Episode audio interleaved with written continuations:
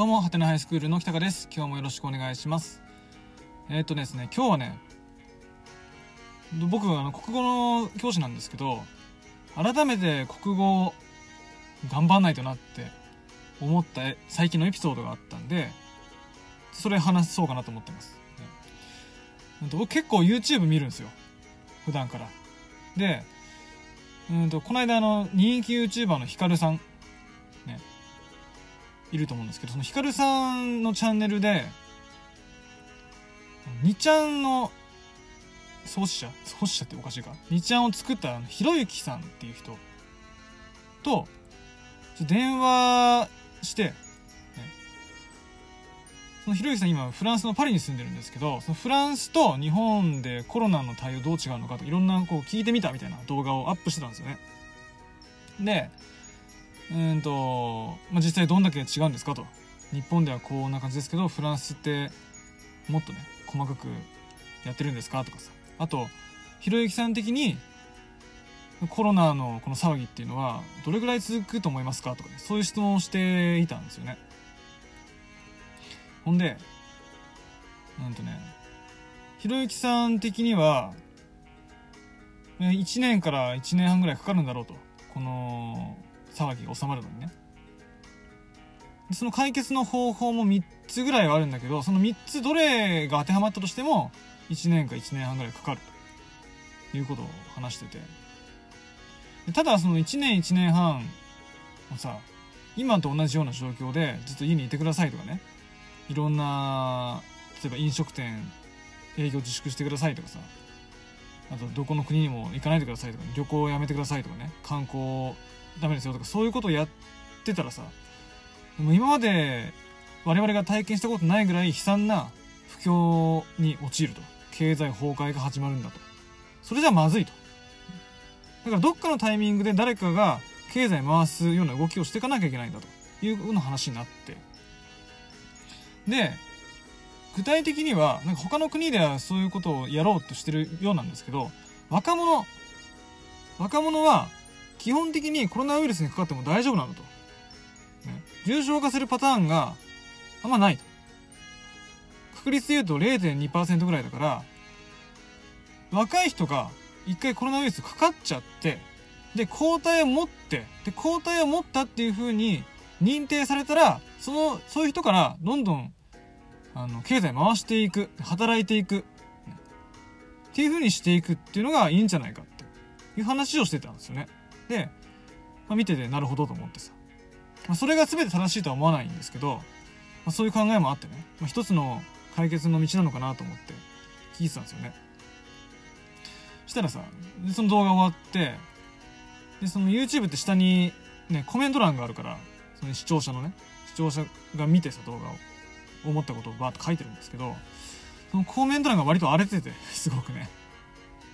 どんなことかっていうと、そうやって若者コロナ大丈夫だって言ったら、今外出自粛してくださいって言ってるのに、あ、大丈夫なんだと自分は、若者ね。俺若いから大丈夫だと。思って、まあまあ外に出ちゃうんじゃないかって。そうやって勘違いする人が出てくるかもしれないからやめてください嘘を嘘言うのはみたいなさこと言ったりとか。いや若者大丈夫って言ってるけど若者重症化してる人だっていますって。ね。でたらめ言わないでくださいとかっていう風な感じで結構荒れてたんですよね、でねうーんとまあ問題だなとそれがねあの、そのコメント欄には、そういう批判する人を、なんか、諌めるようなさ、そうじゃないよっていう風な人もいて、そういう人の意見としては、ひろゆきさんは、ね、若者は、基本的に、コロナウイルスにかかっても大丈夫なんだと。ね、基本的にっていうのがミソなんだと。基本的にっていう言葉の中には、絶対という意味は含まれてないんだと。ね当然、コロナウイルスにかかって重症化する人もいると。だけど、ほとんどの場合は、大丈夫なんだと。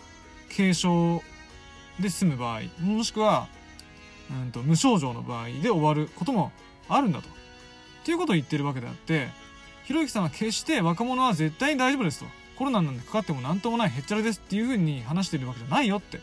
だ。そこをミスリードしちゃダメだよって。読み違い、捉え違いしちゃダメじゃないですかっていうことを言ってる人もいるんですよね。でそこそれそうなんですよ。もうまさしくそうなんですよ。ね。でさもうそういうのを見てると本当なんかなんだろうな。誰かの言ったこととか誰かの書いたこととかね。誰かの発信した何かをさ捉え違える人ってさもう本当に多いんだなっていうことをねつくづく感じるわけですよ。ね、それってさどうやってその読み違いとか捉え違い直す直すっていうかそういう風にならないようにするのか、ね、捉え違い読み違いをしないような人になるにはどうすればいいのかっつったら、まあ、当然日常生活の中での人との会話とかね。新聞をいっぱい読んだりとかさっていうことでも解決できるのかもしれないけれども国語の教育の責任って大きいんじゃないかなって本当思うんですよね。ものすごく思うんですよ。で何とかしないといけないなとその時思っててさ。でそうこう思ってるうちに学校始まって授業も始まったわけですよ。僕今2年生の現代文の授業を持ってるんですよね。で2年生の現代文の中で生徒にいろいろ指示するわけですよ。教科書のここ見てこういうの答えてみてねとかね。こういうのをちょっと考えてみてくださいとかさ。いう指示をするわけですよ。そしたらねその指示をやっぱり読み違えるっていうかその聞き違える人っていうのはね一定数いるんですよ、ね。まあ、そのしかもその聞き違いも具体的に言うとさプリントを配りますからこっちは。で問いが1から4まである。問い1から問い4までありますと。今は問い3をやってください。って言うんですよ。僕がしたらなぜか問い1をやってるやつがいるんですよ、ね、いやいやいやさっき問い3やってってよね。ああそうでしたか。問い1から全部やるもんだと思ってました。ってなったりするわけですよ。僕は問い3を今やってくださいって言ったんですよ。でも問い1から問い3までを全てやってくださいっていうふうに聞き違いする人もいるわけですよ。ね。でこの低たらくなわけですよ。でこの低たらくな状態でそのさっき言ったひろゆきさんのさ基本的に大丈夫ですよ。っていうのを読み違えたり捉え違えたりしないようにってさ言ったところで無駄なんですよね。すごくそれっ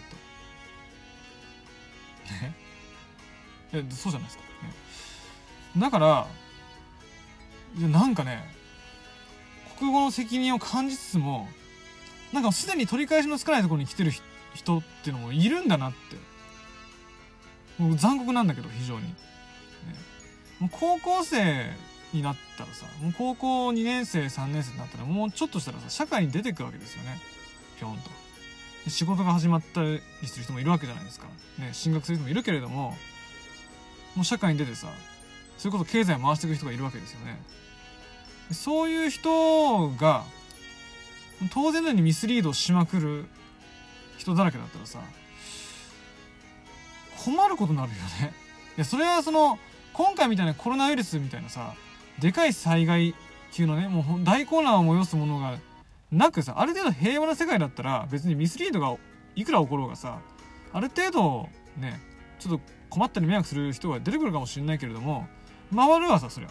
だけどこんだけ大混乱が起こったりとか急な災害があったりとか我々が予想もしないような何か最悪が降りかかった時にミスリードする人ばっかりだったらさもう本当に大混乱が大混乱を招いてわけわかんなくなると思うんですよね。それはさ辛いじゃないですかすごく。ね。だからねいや本当になんだろう。焦りを感じてます非常にね、うん、これを機にさ本当だからまあ、国語に限らず、ね、いろんな教科もそうだけどある一定のレベルまでいけないんだったら留年していいんじゃないっていや本当に思う。なんか。ね。ただ単に勉強できなくて大学行けなくて寂しい思いするとかね障害賃金が減るとかそういう悲しい状況がちょっと前までだったとしたら今ってさできない。その人の話がちゃんとわからないとかね。礎的な知識が手に入ってないっていうことが命に関わるでしょ思いっきり。今って。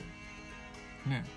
ミスリードしてわけわかんないことしてさ自分の命とか他人の命を危険にさらす場面がさ今来てるじゃないですか思いっきり。やばいっすよね。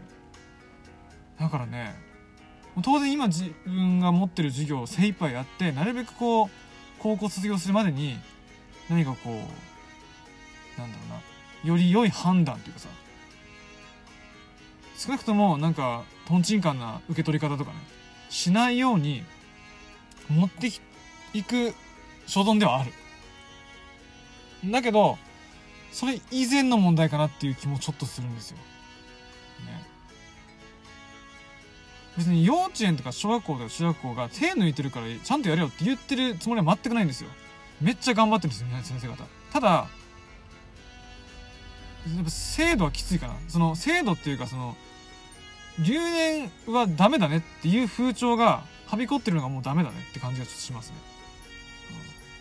自分たちの身を守りたいんだったらさ、ね、人間を存在させ続けたいんだったら、日本はさ、ね、留年なんて恥ずかしいよねっていう風潮を持ってる場合じゃないんですよ、これ。って思う。マジで。どうですかねこれを聞いてる先生方とか、もしくは一般の方々。どうですかね？留年ってそんな恥ずかしいですか？この後に及んでも。ね、正しい知識身につけるために時間かけることってそんな恥ずかしいですかね？いろんな人の意見聞きたい。ね、と思います。